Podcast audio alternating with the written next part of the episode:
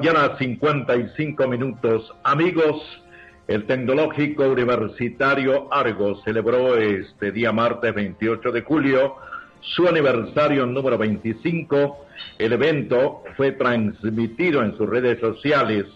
El distanciamiento social provocado por eh, la COVID-19 no impidió la realización de este acto en uno de los campus de la institución, respetando las medidas de bioseguridad y también el aforo permitido. Con esto, Argos se une al grupo de instituciones de prestigio que elaboran eventos virtuales con éxito, adaptándose a las nuevas realidades. Al respecto, la expresidenta de Ecuador, la doctora Rosalía Arteaga, desde Quito, se unió a estas felicitaciones para Argos y en su discurso instó, quien trabaja para la educación, trabaja para el presente y el futuro, agregó.